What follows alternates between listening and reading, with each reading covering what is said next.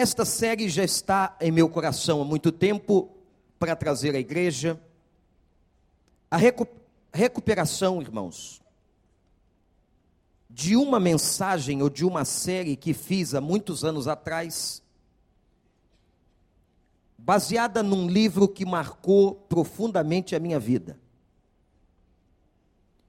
Este livro é O Perfil dos Três Reis de Dini Edwards. E foi uma confirmação do Espírito de Deus, quando num programa de televisão, não era o nosso, mas de uma outra emissora que me convidou para um debate. A pergunta era muito interessante que nortearia o debate televisivo. Pastor, havia mais respeito à autoridade no passado? As pessoas respeitavam mais as autoridades constituídas do que respeitam hoje? E a partir destas perguntas, ou da base que nós estamos apresentando, o programa se desenvolveu em torno de uma hora. E era um programa ao vivo e um programa interativo. Então, dezenas de pessoas ligavam e acionavam o e-mail do programa, respondendo a pergunta que permanecia no ar. E, meus irmãos, a grande maioria das pessoas respondeu que sim, que no passado havia muito mais respeito à figura de autoridade do que há hoje. Se fizéssemos uma enquete aqui, neste momento, o que você acha? Quem é que acha que no passado havia mais respeito à figura de autoridade do que há hoje? Você pode levantar a sua mão se esta é a sua convicção? Vejo que a grande maioria, para não dizer quase a totalidade da igreja. Isto me leva a pensar e a refletir no porquê. Sou tentado, irmãos, até dar uma resposta de cunho escatológico. Será que é porque nós estamos chegando ao fim dos tempos? Temos alguns teólogos aqui presentes, onde a Bíblia declara que a iniquidade se multiplicaria. E se multiplicando a iniquidade, o amor se esfriaria. E isso tudo gerando um desrespeito maior às pessoas. O problema está em todos os níveis da sociedade. O problema está nas autoridades constituídas no Estado. O problema está dentro da sala de aula com alunos e professores. Há professores hoje que não suportam mais a sala de aula, estão abandonando a sala de aula por falta de respeito, alguns até sendo agredidos fisicamente. Isto diz respeito à relação das autoridades civis. Isso diz respeito, inclusive, à vida ministerial e da igreja está acontecendo sim um declínio do respeito às autoridades, sejam elas quais forem. Inclusive, isso pode ser visto dentro de casa. Com uma capa de modernidade, com uma capa de jovialidade, há muitos filhos hoje que desrespeitam seus pais. Há coisas que eu ouço alguns filhos dizerem, ou maneiras como se referem aos seus pais, que eu jamais teria coragem de me referir ao meu pai ou à minha mãe. E isso tudo vem com uma capa de modernidade. É, ah, isso é coisa de jovem. Não. Não creio que seja um problema de idade cronológica. Eu creio que seja um problema de visão, de respeito, de princípio, de ética. O problema da autoridade espiritual é mais grave. Citei o perfil dos três reis, podia ter citado o Otmani, impactando o mundo com um livro muito antigo, reeditado recentemente, intitulado Autoridade Espiritual. Quando uma pessoa se converte e ela vem para uma igreja, ou quando alguém se batiza, ou pede uma carta de transferência, ou é aclamado como membro de uma igreja local, ele também está debaixo de uma autoridade espiritual. Portanto, aqui vai uma palavra pastoral de orientação, importantíssima no mundo espiritual. Respeite os seus líderes espirituais. E nessas três manhãs, vocês ficarão impactados com a beleza bíblica e da exposição do texto de Dini Eduardos. Abra sua Bíblia no livro de 1 Samuel. Pois todo o argumento e toda a tese deste homem,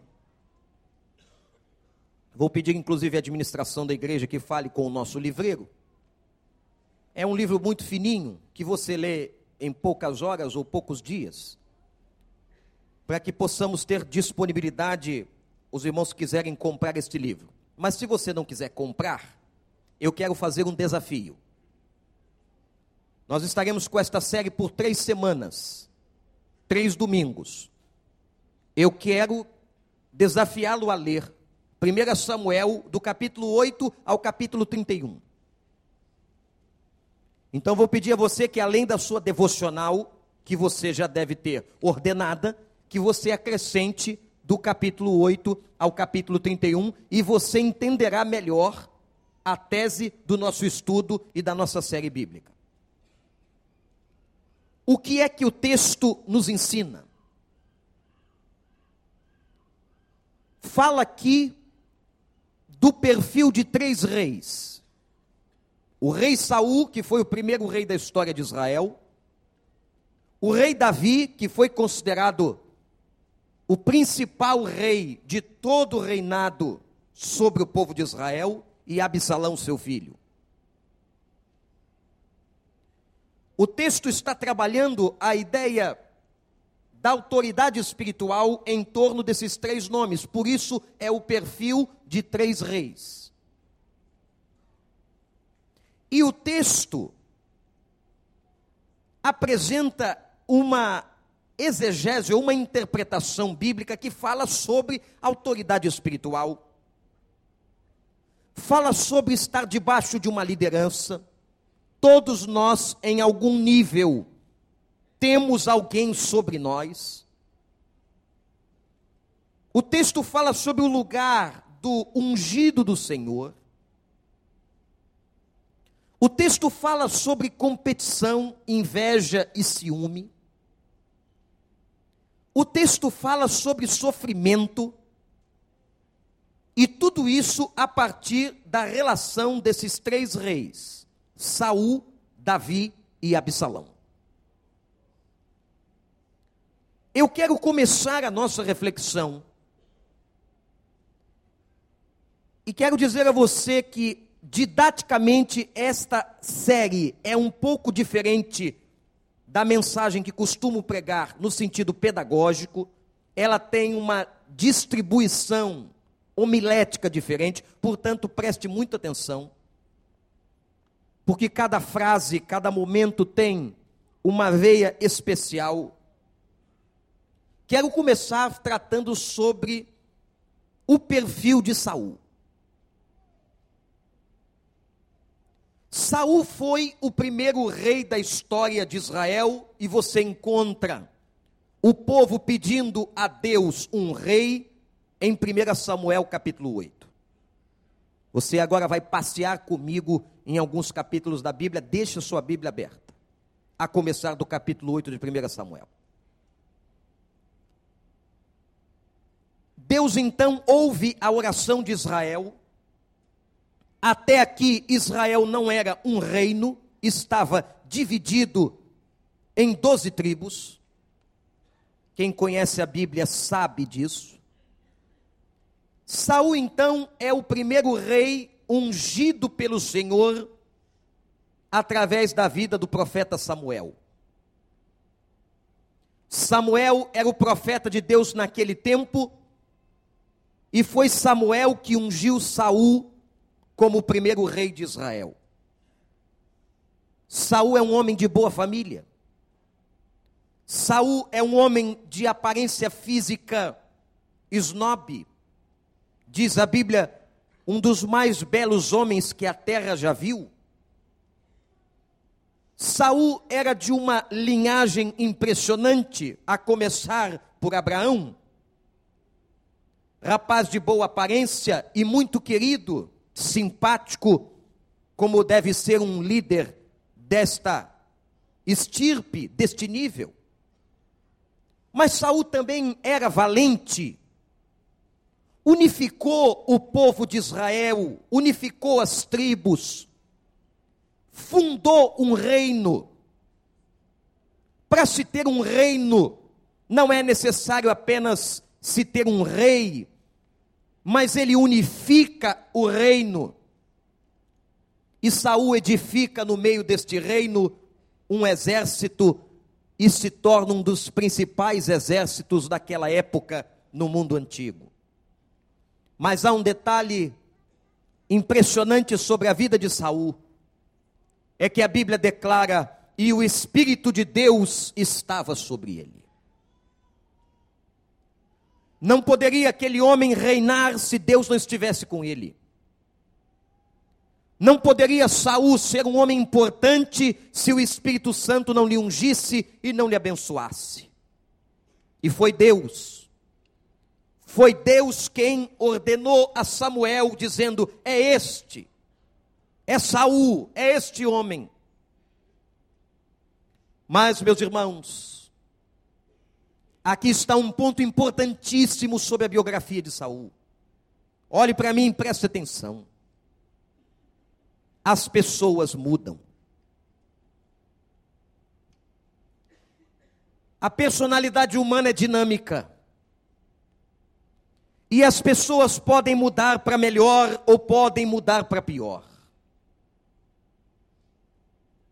Esse é um cuidado que todos nós, eu e você, precisamos ter. O nosso sonho, a nossa vontade diante de Deus, do nosso Cristo, do nosso Senhor, é que mudemos a cada dia para melhor e para glorificar o Seu nome. Amém. Deus abençoa, Deus escolhe, Deus unge. Mas o homem não perde o seu livre-arbítrio e começa a escolher caminhos que não deveria escolher. Começa a tomar decisões que não deveria tomar. Começa a se juntar com pessoas que não deveria se juntar. O coração de Saul adoece. E diz a história bíblica que Saul se desvia do Senhor. Saul começa a se afastar de Deus. E quando a gente se afasta de Deus, a gente começa a cometer vários erros na vida.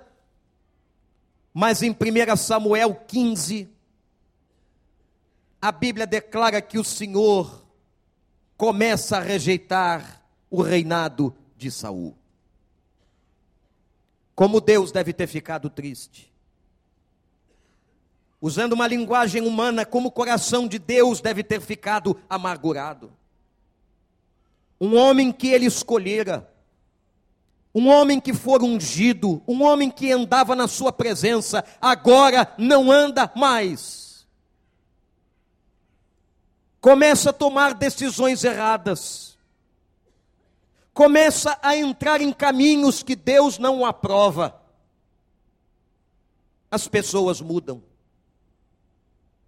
Me lembro que em um dos summits realizados aqui, em nossa igreja, a entrevista de Jack Wells, presidente da GE, considerado o líder, o maior líder do século XX. Ganhou inclusive este prêmio internacional, conferido a ele. Ele vai dar uma entrevista falando sobre a sua sucessão. E ele diz que a GE levou cinco anos para escolher, num processo seletivo, quem seria o seu sucessor. E haviam pessoas altamente consideradas e haviam pessoas com baixas possibilidades de consideração.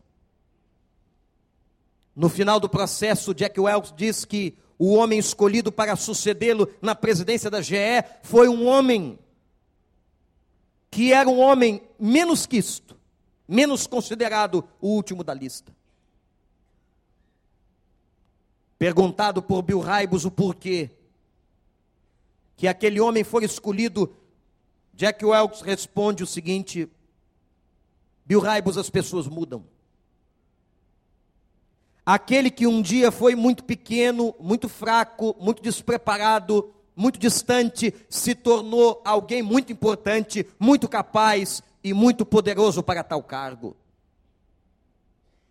Enquanto alguém que tinha tudo para ser, alguém que tinha todo o potencial para desenvolver, para assumir este lugar de liderança, não foi. Irmãos, as pessoas mudam. Você já deve ter tido essa experiência na sua vida? De pessoas que se comportavam diante de você, seja até na família, no trabalho, nas suas relações, se comportavam de uma maneira e depois elas mudaram e mudam. Todos nós mudamos. A personalidade humana, por definição psicológica, é dinâmica.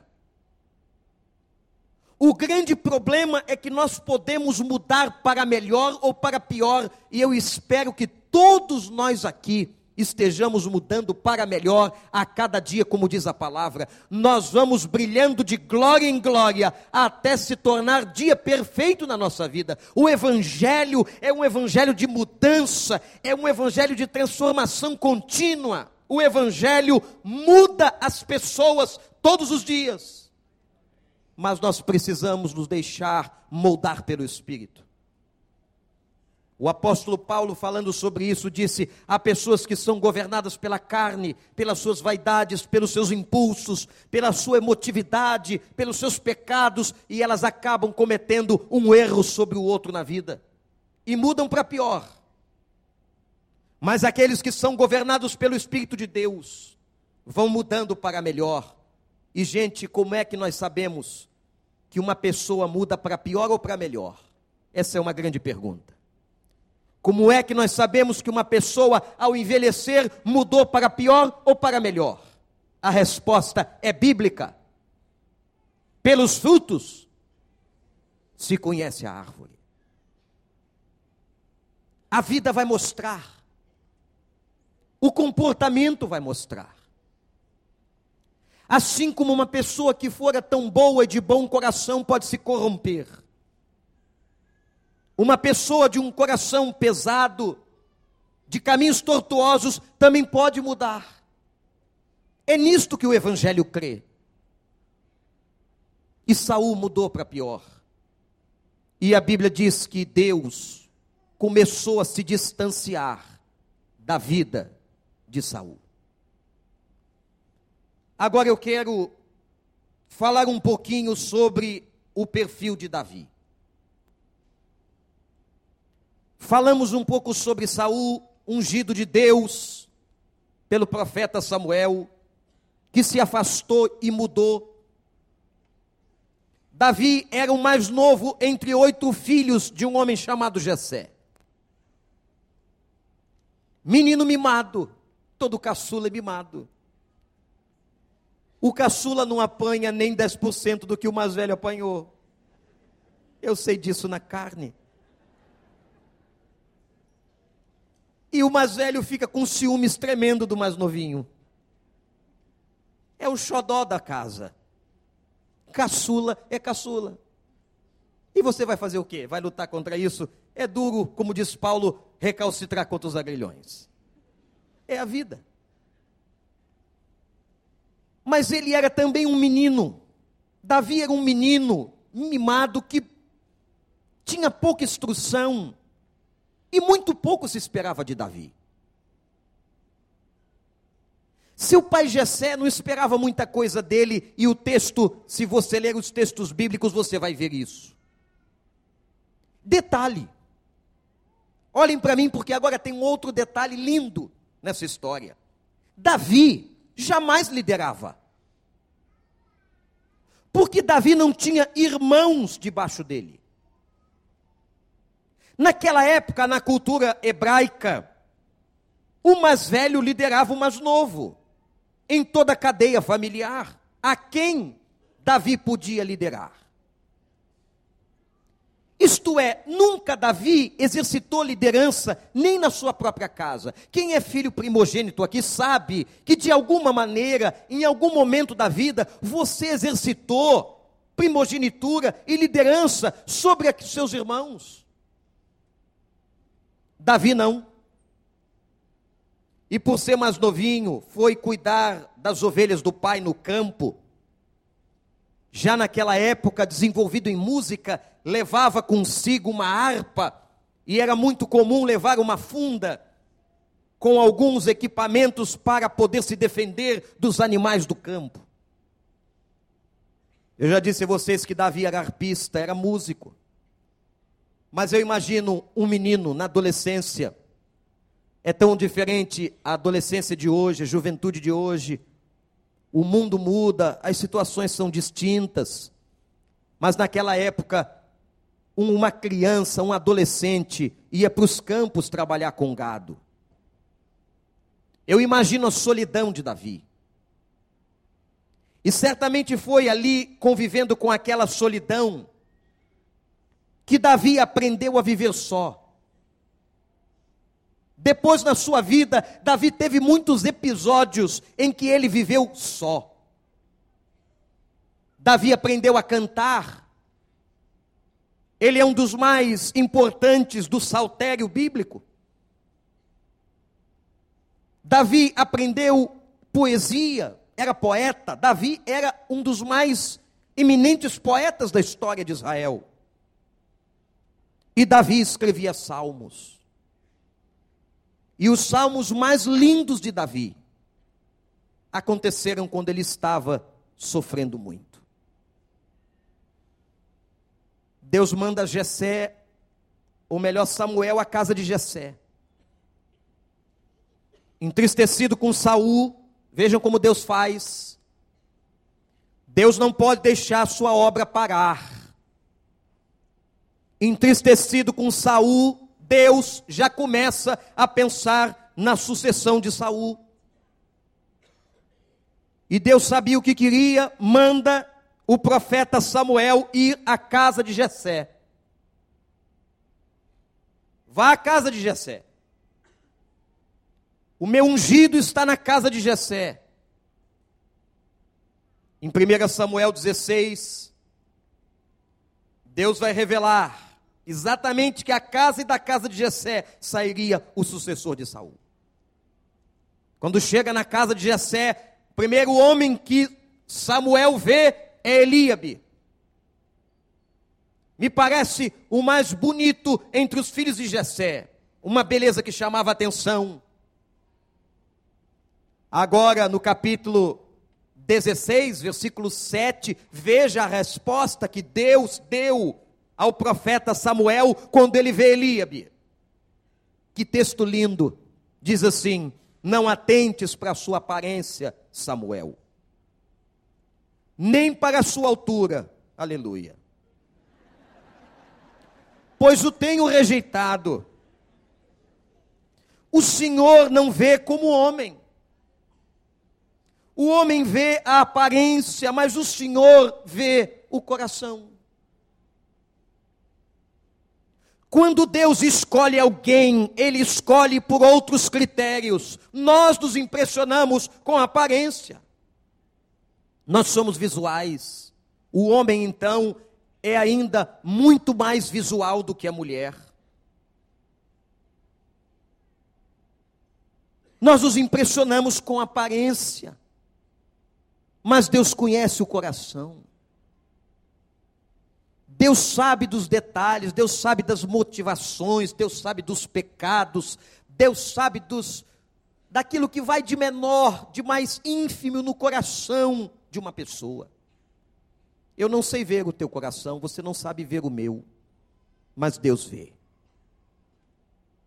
Veio o segundo filho, Abinadab, e Deus disse: não é esse. Veio Sama, também não é esse. Passaram na frente de Samuel os sete filhos de Jessé. Samuel incomodado porque o Espírito Santo testifica no coração do profeta. Testifica. E gente, preste atenção num fato: quem era o profeta? Quem era o profeta, igreja? Quem era o profeta? Por que, que não era outro? Porque Deus escolhe quem Ele quer. Um dos textos que me impressiona é aquele momento em que Moisés levanta as mãos, lembram disso? E o povo lutando no vale. O povo só vencia a batalha quando Moisés estava com as mãos para cima. Moisés se cansou porque era humano. O que aconteceu? Arão e Ur, um de cada lado, seguravam os braços de Moisés. Eu pergunto à igreja o seguinte: por quê? Que Arão não disse assim: Moisés, descansa um pouco, eu vou levantar os meus. Porque tinha que ser os braços de Moisés. Por que tem que ser esta pessoa? Por que tem que ser este homem? Nós não sabemos responder, mas na soberania de Deus, na escolha de Deus, nos desígnios de Deus, quem escolhe é Deus.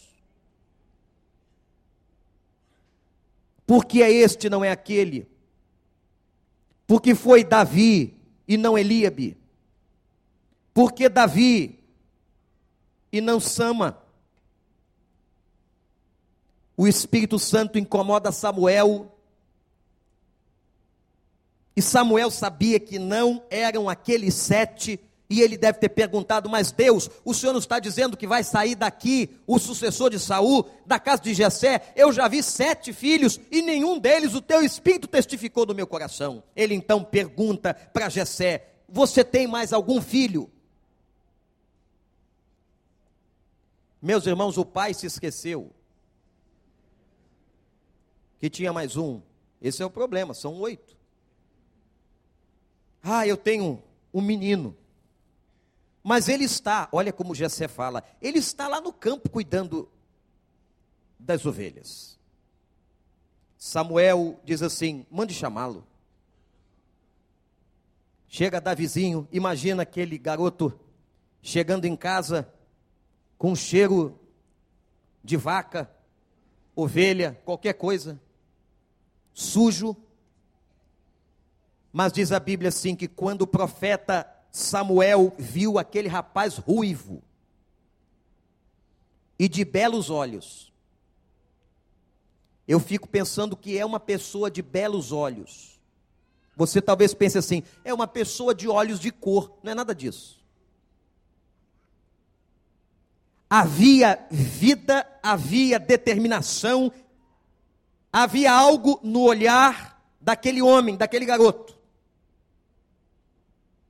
E hoje a psicologia comprova que nós comunicamos muito pelo olhar. Uma pessoa que tem discernimento e atenta, ela é capaz de ler nos olhos a ansiedade, a depressão e outras características. Mas quando Samuel vê a Davi, o rapaz era ruivo, de belos olhos e de uma boa aparência. Naquela hora, o Espírito do Senhor revelou: é este. Eu fico impressionado, irmãos, nessa história que nem sempre a família percebe o quanto o menino cresce. Nem sempre a família percebe. Meu pai não era crente quando eu fui chamado ao ministério da palavra. Mas eu não, não me esqueço, eu tinha 18 anos. Um rapaz de 18 anos está em formação, cheio de sonhos. Precisa de apoio, precisa de motivação. E quando eu disse ao meu pai que eu ia para o seminário, ele ficou extremamente decepcionado. E disse: Eu sonhei que você fosse um médico. Eu disse, pai, talvez o único médico que consiga ser é da alma das pessoas, mais nada. Mas o senhor não entende que Deus tem mexido no meu coração. Depois de muitos anos, meu pai entendeu. Depois de muitos anos, meu pai se converteu. Depois de muitos anos, meu pai se orgulhava de ter um filho pastor mas muitas vezes a própria família não percebe que aquele garoto, aquele menino travesso, aquela moça, aquele que você não espera nada dele, talvez seja esse que Deus está chamando para o campo missionário e para a obra do ministério. Foi Davi quem Deus escolheu. E diz a palavra, e mostra a Escritura que Deus tinha um plano. Qual era o plano de Deus? Era exatamente colocar Davi no lugar de Saul. Mas minha gente, olhem para mim porque vem um outro momento tão importante agora. Não é assim. Não se pega um garoto do campo e se coloca no trono de uma nação. Não se coloca uma pessoa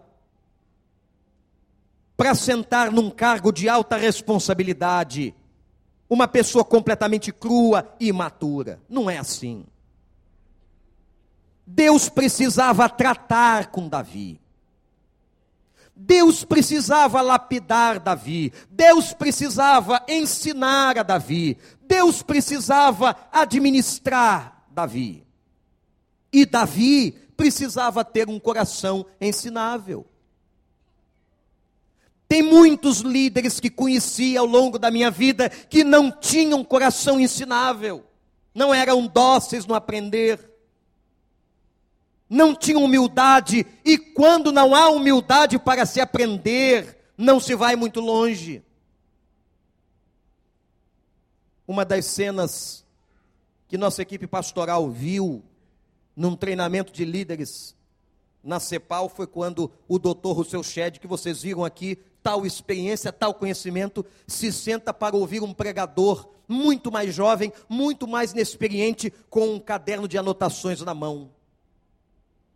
E a gente pergunta: será que o Dr. Russell Shedd ainda tem alguma coisa para aprender? Todos nós temos alguma coisa para aprender. Todos nós. É uma crise tremenda quando alguém com muita vaidade com muita altivez, disse: Ah, eu já conheço esse texto. Como é que você pode dizer que conhece completamente um texto da palavra? Não é um texto de um livro, é o texto da palavra. Vão vir aqui 500 pastores, vão pregar no mesmo texto, e nós ainda vamos ter coisas a aprender da palavra de Deus. Que comportamento, que altivo, que coração altivo, quanto orgulho, quanta vaidade, quando nós achamos que sabemos tudo. Quando você constrói uma história, essa história é construída na escola. E Deus tinha que passar Davi por uma escola. E agora eu quero falar com vocês sobre o lugar da preparação. Onde é que foi que Deus preparou Davi para o reino? Deus já o tinha escolhido, mas não o coloca imediatamente no trono. Precisava prepará-lo Onde é que Deus vai prepará-lo? Gente, como Deus é fantástico. Ele vai preparar Davi aos pés de Saul. Ué. Mas Saul não estava em desobediência, Saul não tinha recebido o afastamento de Deus por desobediência. Como é que Davi foi para lá? Davi foi para lá até para aprender a como não fazer. A gente aprende com as pessoas, com os bons e com os maus. Com os bons, a gente aprende a ser bom. Com os maus, a gente aprende a como não ser mal. Sabe onde é que Davi vai parar, gente? O pastorzinho de ovelhas ruivo, de belos olhos, vai parar no palácio do rei.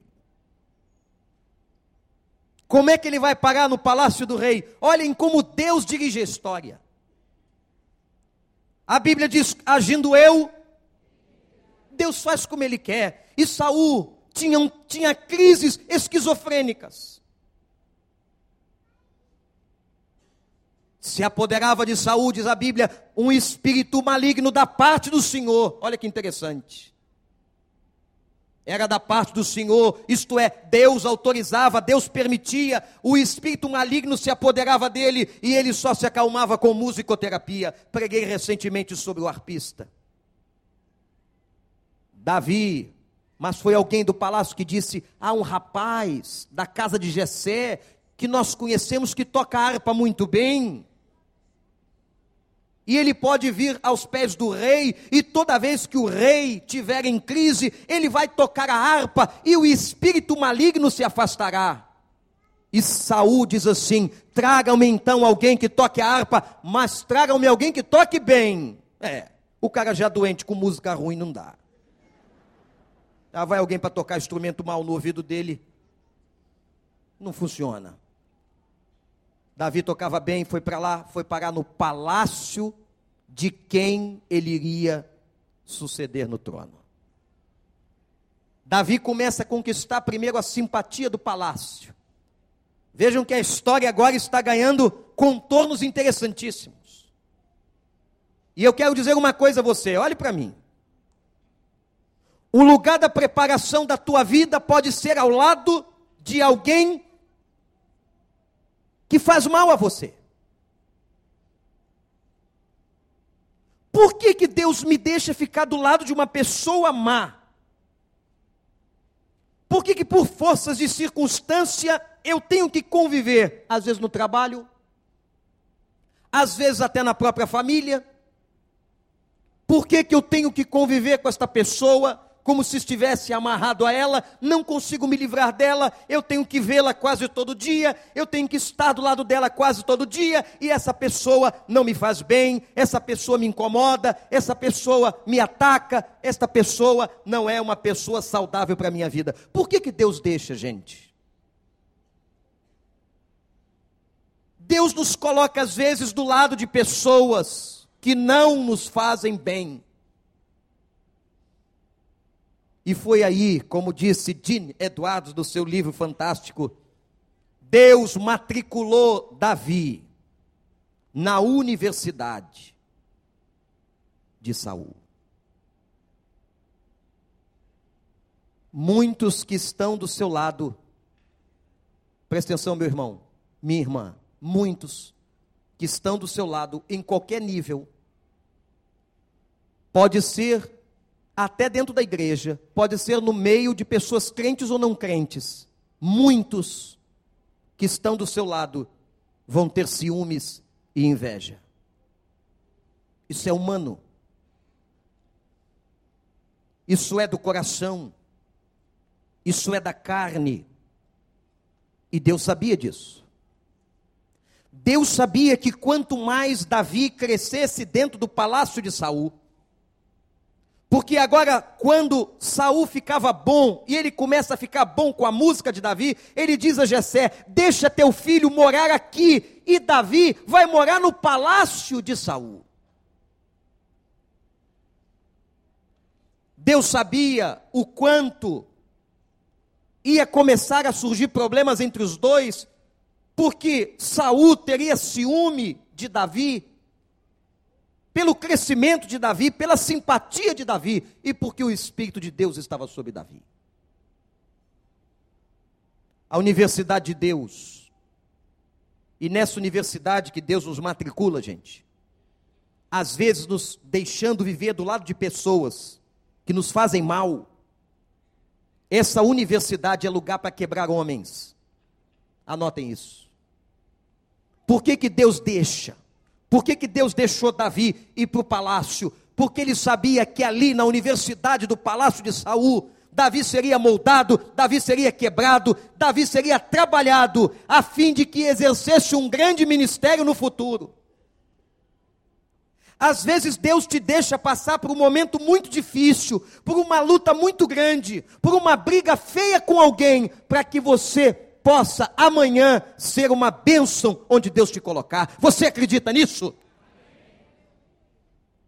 Mas eu quero dizer a você que na universidade de Saul poucos se matriculam. Não é para todos. Não é fácil. E os Saús estão presentes nas nossas vidas. Eu quero que você anote isso no seu coração, não esqueça disso nunca mais. Todos nós temos um Saul perto de nós. Todos nós temos pessoas que convivem conosco, que não nos fazem bem, mas que Deus pode usá-las para mostrar para nós o quanto nós precisamos melhorar. A autoridade de Saul, a vida de Saul foi usada, meus irmãos, para moldar o caráter de Davi. Quem é o teu Saul? Não responde não, é só para você. Quem é o Saul da tua vida? Não tem outro jeito. Olhe para cá e preste atenção. Não tem outro jeito. Você vai ter que ficar do lado dele. Por que, Senhor, que eu estou aqui? Por que, que o Senhor não me tira esse patrão? Por que, que o Senhor não me coloca em outro lugar? Por que, que o Senhor não faz isso e aquilo comigo? Porque às vezes é dentro do próprio casamento. Por que, que eu estou com esta mulher? Por que, que eu estou casado com este marido? Por que, que meu filho tem me feito tanto mal? Por quê? Não tem jeito, é ali que Deus quer você.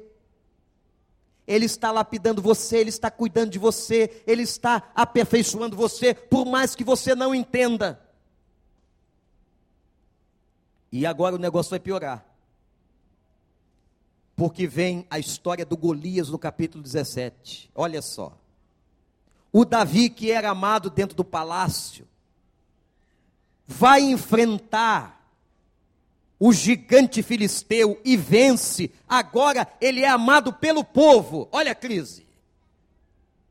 O garoto ruivinho que cuidava de ovelha agora é amado pelo povo, respeitado pelo povo, porque matara o maior inimigo de Israel, o filisteu Golias. Gente, Saul entrou em crise. O ciúme, a inveja, aliás, é um pecado que ninguém tem, não é? É aquele tipo de pecado, se eu perguntar aqui, quem é que tem inveja do seu irmão? Ou ciúme? Não, não é aqui nesse auditório, deve ser num outro. Inveja e ciúme são coisas da carne. Você sabe quando vem, você sabe quando sente aquela ponta de inveja, de ciúme daquele irmão, daquele colega, daquela pessoa, daquela mulher, daquele homem, daquela situação. Você sabe quando vem a pontinha. Mas ninguém fala. E não vai falar. E nem precisa falar, porque Deus sabe. É por isso que no final do dia a gente tem que ajoelhar. Olha você que pensa que não tem pecado. Eu pequei o que hoje? Eu não fiz nada. Eu não fiz nada, não matei, não roubei, não levantei falso testemunho. O cara só sabe isso. Meu amigo, meu amigo, minha irmã, fazer ao contrário do que Deus manda é pecado. Deixar de fazer o bem é pecado. A gente comete pecado todo dia. Aquele que diz que não tem pecado faz Deus mentiroso. Você, se não sabe, peca todo dia. Sabia disso? Está na Bíblia. E entre você e a Bíblia, eu fico com a Bíblia. Então é por isso que todo dia a gente tem que chegar, ajoelhar. Senhor, perdoa. Eu pequei hoje, Senhor. E Davi orava mais fundo. Ele ainda dizia assim: Senhor, esse, esse Davi é um negócio muito sério, esse cara. Se há algum caminho mal, olha só. Antes de Freud, Davi constrói o conceito de inconsciente. Sensacional. Mas Freud era judeu, devia saber alguma coisinha de Bíblia. E Senhor, se há em mim um caminho mau, isto é, uma coisa que eu não tenha consciência, algo que eu não saiba, Senhor, vai lá no fundo, vai lá no fundo e guia-me pelo caminho bom. Perdoa os meus pecados. Meus irmãos, o ciúme e a inveja tomaram conta certamente do coração de Saul, diz a Bíblia. Versículo 9 do capítulo 18, isso é claro. Davi é amado e Saul passa a olhar-lhe com inveja. Está na Bíblia. E Saul passa-lhe a olhar com inveja. Agora vem um momento daqueles da esquizofrenia. Olha para cá que acontece? Davi amado pelo palácio, Davi amado pelo povo. Saul tem uma crise nova, o espírito maligno da parte de Deus vem de novo e ele agora entra em transe, está aí no capítulo 18, versículo 10. Ele entra em transe enquanto Davi tocava harpa e um espírito maligno da parte de Deus se apodera de Saul. Ele está com uma lança na mão, Olha que perigo! Uma faca na mão de um louco. Ele está com uma lança na mão e atirou. E atirou para matar, dizendo, está na Bíblia, dizendo: encravarei Davi na parede. Ele atirou a lança para matar. Mas diz o texto, versículo 10, que Davi se desviou delas duas vezes. Duas vezes. Eu quero perguntar a você quantas lanças Saul, o seu Saul tem mandado contra você? Quantas lanças? Quanta mentira, quanta defamação, quanta invenção, a mentira junto com a injustiça é terrível, é ou não é, irmãos? Calúnia é um negócio terrível. Alguém dizer que você fez uma coisa que você não fez é terrível. Quantas lanças o teu Saul tem mandado contra você? Mas há um detalhe do versículo 11, daí do capítulo 18, que é lindo, que diz assim: Saul tinha medo. Olha só. A palavra aqui é respeito. Saul tinha respeito de Davi, pois Deus o havia abandonado e estava com Davi. Ele sabia no fundo quem era Davi. Interessante o respeito de Saul por Davi. No capítulo 19 de 1 Samuel, Saul está decidido a matar a Davi. Veja onde é que Deus foi colocar Davizinho, irmãos estava tranquilo no campo guardando as ovelhas do pai, agora está no, no palácio do rei, e o objetivo do rei é um só: eu vou matar esse ruivinho.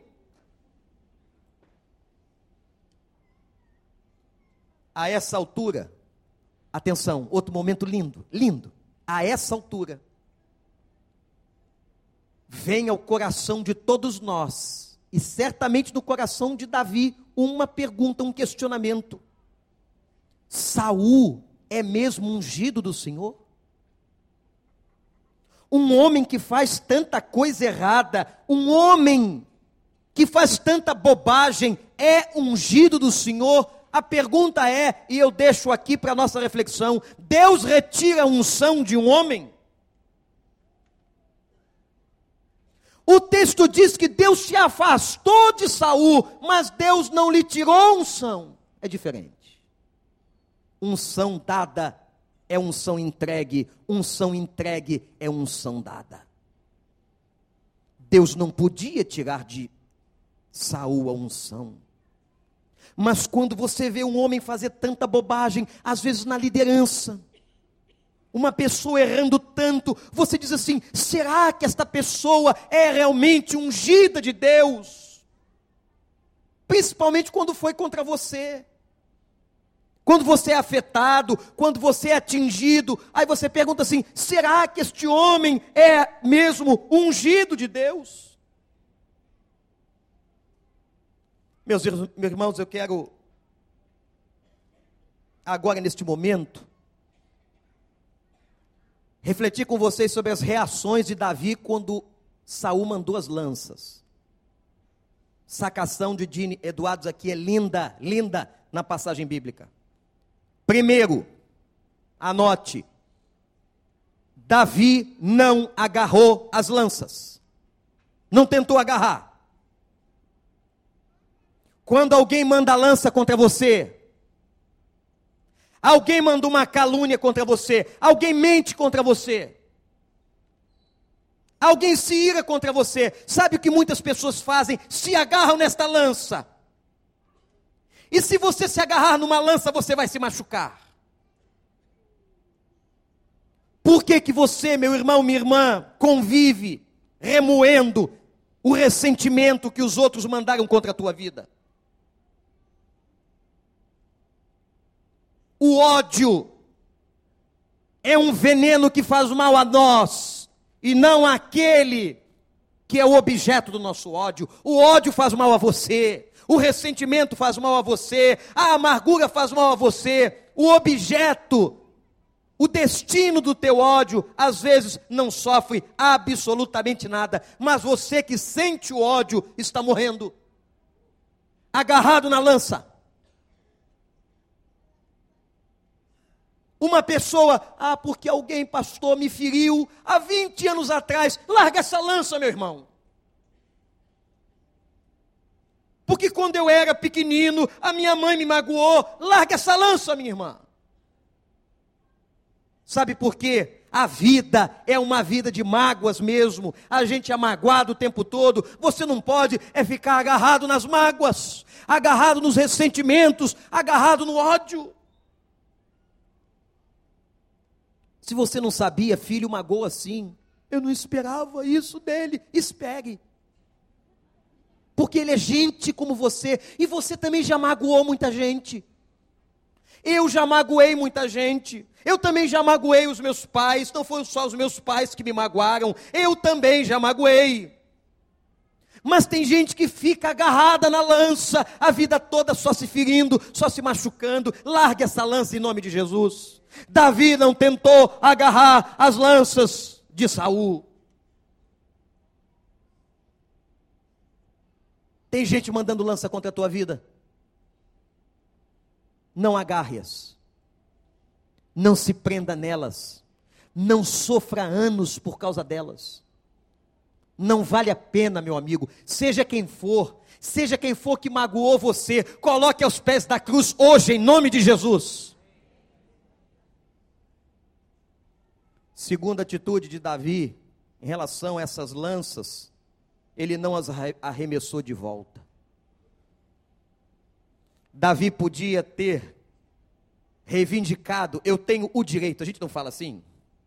É meu direito, é uma questão de justiça, pastor. Ele fez comigo, agora ele vai receber o troco. Ele entrou na justiça, eu vou entrar contra ele com um poder muito maior.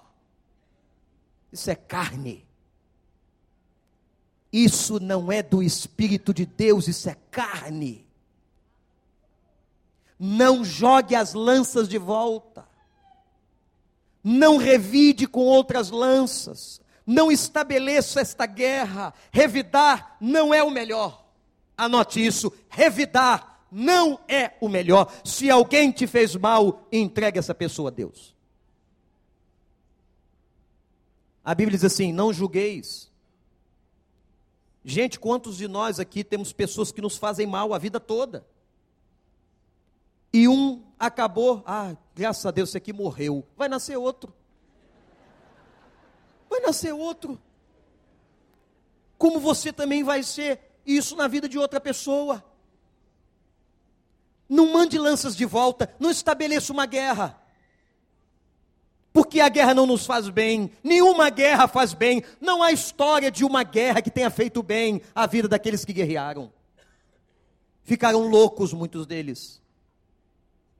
Então, primeiro, não agarre as lanças que estão mandando contra a tua vida. Segundo, não mande, não mande as lanças de volta. Se tem alguém te fazendo mal, ore. Terceiro, Davi não fabricou novas lanças. Sabe o que a gente faz? quando alguém nos manda uma lança, nós somos tão criativos e às vezes a criatividade é usada para o mal e nós criamos lanças novas. Ah, é? Ele me atacou nesta área, eu tenho aqui um arsenal de lanças. Eu vou jogar contra ele esta, esta, todas novinhas que eu produzi agora. Então vai, segura aí, meu irmão. Essa lança é nova, essa tu não esperava, toma. Já brincou de dardo pontiagudo? Eu vi, ninguém me contou. Cheguei na casa de um irmão. Ele havia colocado a foto da pessoa que lhe aborrecia lá no alvo.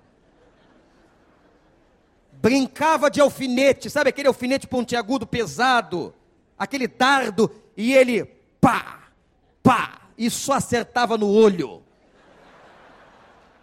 Se isso vai aplacar a tua ira, vai melhorar a tua vida emocional, faça isso em casa, na parede, você e Deus.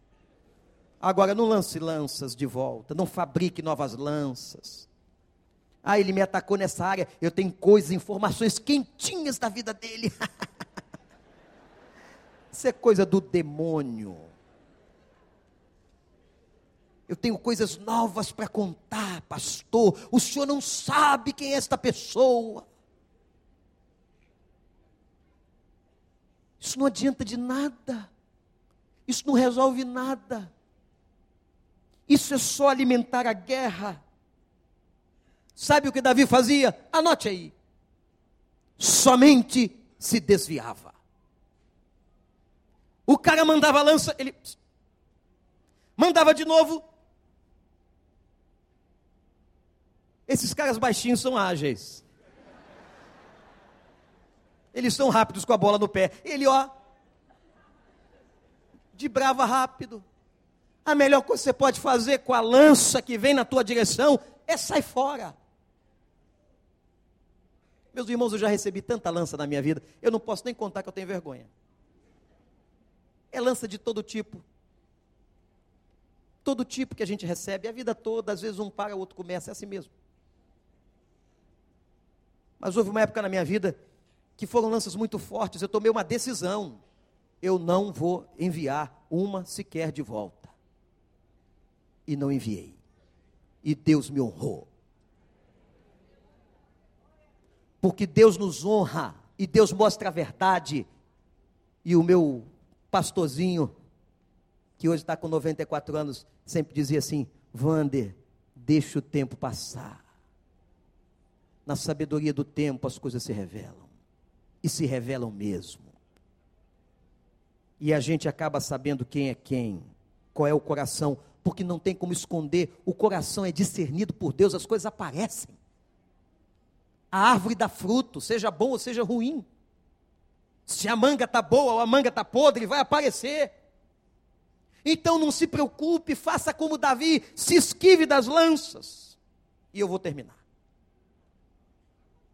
terminar a primeira parte desse estudo lindo. Um dos estudos mais lindos que eu já fiz na minha vida, para mim. Não sei o que você pensa. Mas o reflexo de Saul. Agora eu preciso da sua atenção, porque nesse final tem algo muito psicológico aqui. O reflexo de Saul. O que é o reflexo? É a nossa imagem refletida numa outra dimensão. O reflexo de Saul é o reflexo de um rei perdido, de um rei longe de Deus, de um rei louco, de um rei que jogava lanças, de um rei invejoso e ciumento. Esse é o reflexo. Como é que Deus usou o reflexo de Saul na vida de Davi? O que é que Deus estava mostrando para Davi? mostrando o seguinte: preste atenção, Davi, você pode ser como ele. Davi, você está vendo as coisas erradas que Saul fez no reino, você pode fazê-las também. Você tem a mesma constituição, Davi. Você é carne também, Davi. Você é fraco, Davi. Você é homem, Davi. Se você não cuidar da tua vida e do teu coração, Davi, você vai fazer as mesmas coisas que Saul fez. Gente, isso é terrível. Quando eu olho uma pessoa, quando eu olho um líder, quando eu olho alguém fazendo tudo errado, eu tenho que pensar o seguinte: eu também posso fazer tudo errado. Eu sou carne como ele. Por isso que Jesus disse o quê? Não julguem para que não sejam julgados. Tirem a trava do olho de vocês. Antes de tentar tirar o cisco do olho do teu irmão. O reflexo de Saul ensinava Davi e dizia: Davi, você pode ser isso. Davi, você pode ser como ele. O que vemos de ruim nos outros também pode estar em nós. E a psicologia diz, irmãos, que às vezes o que está ruim em nós é tão fácil nós vermos por projeção no outro. O problema é meu, a crise é minha, o defeito é meu, mas eu não consigo ver em mim, então eu projeto no outro. Está vendo como é que ele é? Eu me lembro uma época em que fazia ainda e conseguia fazer atendimento psicológico terapêutico em consultório. Do ódio que uma pessoa sentia por alguém, era um ódio que ela não entendia. Doutor, eu odeio, odeio essa pessoa, eu não sei. Ela usava aquele termo que o mundo gosta de usar. O meu santo não bate com dele. Não me identifico, não sei. É um negócio que não casa, não cruza, não é? A gente tem esses nomes para tentar explicar o inexplicável, mas no final, depois de muitos meses de terapia, eu consegui identificar o seguinte: na verdade, na verdade, o conteúdo que ela jogava sobre o outro, ou que ela odiava no outro, é o que ela mesma fazia. Era a sua prática de vida. Por isso que ela odiava tanto o outro. Ela não conseguia odiar a si mesma. Isso chama-se projeção. Eu projeto reflexo no outro daquilo que é meu. Nós temos que pedir a Deus e tirar de dentro de nós os nossos saús eu tenho que entender que eu posso fra fracassar tanto quanto Saul. Deus estava dizendo para Davi: Davi, Davi, eu te coloquei Saul diante de você, eu te coloquei no palácio para que você aprenda. Nunca faça isso, Davi. Não seja o que Saul foi ou tem sido. Veja o que está dentro de você. E eu quero dizer uma coisa, irmãos. Tem gente aqui muito mais velha, muito mais vivida, e que talvez chegue à conclusão agora: eu tenho levado alguns Saús, eu tenho sido, muitas vezes, como Saul, eu tenho vivido, me comportado como Saul. Às vezes Deus leva anos para tratar uma pessoa. Há pessoas que Deus trata imediatamente e cura, curar da lepra, curar do problema da visão, curar da paralisia, talvez seja mais fácil. Talvez seja mais fácil. Mas curar coração magoado, coração ressentido, curar maldade da essência, Deus às vezes leva muitos anos. As pessoas não mudam de uma hora para outra, gente. Nós não mudamos de uma hora para outra, e quanto mais os anos passam, mais difícil fica. E eu concluo trazendo um texto de Dini Eduardo que diz assim: o rei Saul. Saul procurava destruir Davi. Olha que lindo. Mas seu único sucesso foi ter se tornado instrumento de Deus para lapidar a vida de Davi. Saul foi um instrumento para matar, foi instrumento para matar o Saul que havia dentro do próprio Davi. Deus levou Davi a viajar nas cavernas mais profundas da sua alma, a fim de que Davi tirasse dele mesmo os saús da sua vida. Deus o estava preparando para o trono, Deus estava preparando para o ministério, Deus o estava preparando para a liderança, Deus o estava preparando E Deus está nos preparando para algo muito maior. O melhor ainda está por vir. Que o Espírito de Deus nos abençoe. Louvado seja o nome do Senhor.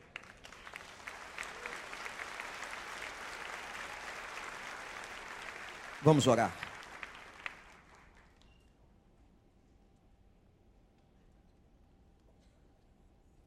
Semana que vem de manhã nós vamos continuar. Leia 1 Samuel, capítulo de 8 a 31, mas agora eu gostaria que nós, irmãos, diante de tudo que ouvimos, eu quero que você pense nas lanças que os seus Saúls têm jogado contra você. E que você possa dizer, pai, eu quero me esquivar apenas. Faça um voto com o Senhor. Eu não quero agarrar essas lanças. Eu não quero Ó oh Deus, eu não quero remetê-las de volta a quem me ataca. Ó oh Deus, eu não quero fabricar lanças novas. Diz isso para Deus, meu irmão. Você que tem sido perseguido, invejado, você que tem vivido com seus saús, não sei se em casa, no trabalho, na escola ou até na igreja, Converse com Deus, diga: Pai, eu quero aprender como me desviar. Eu não quero ter o caráter de Saul, mas eu quero ter o caráter de Davi, Pai.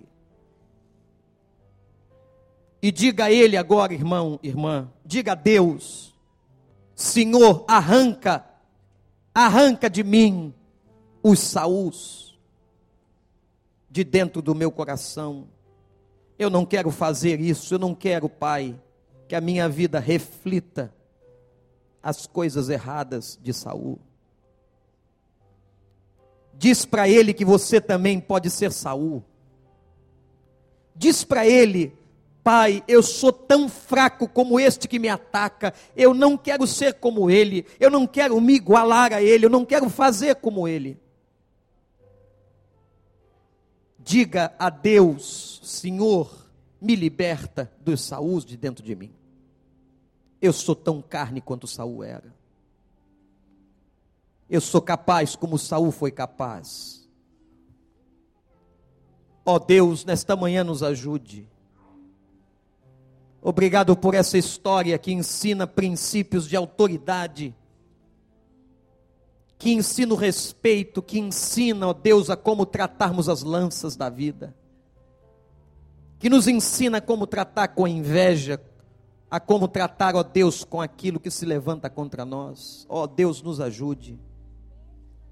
Abençoa o teu povo aqui, Senhor, e que esta série de estudos seja uma bênção para a glória do teu nome. Que o teu Espírito, pela tua palavra, opere no nosso coração, trazendo-nos qualidade. Pai, abençoa os nossos cultos às cinco e meia, às sete e meia. Continua fazendo esta lapidação na vida do teu povo, da tua igreja. Traz salvação a esta casa, Deus. Sempre. Nós vamos ter batismo, Senhor, tanto às cinco e meia quanto às sete e meia. Louvado seja o teu nome, porque vidas estão sendo transformadas aqui. E porque, ó Deus, nós também estamos sendo transformados aqui nós estamos matriculados na universidade, Senhor. A universidade não de Saul, mas do Senhor. E o Senhor tem nos lapidado. Louvado seja o teu nome.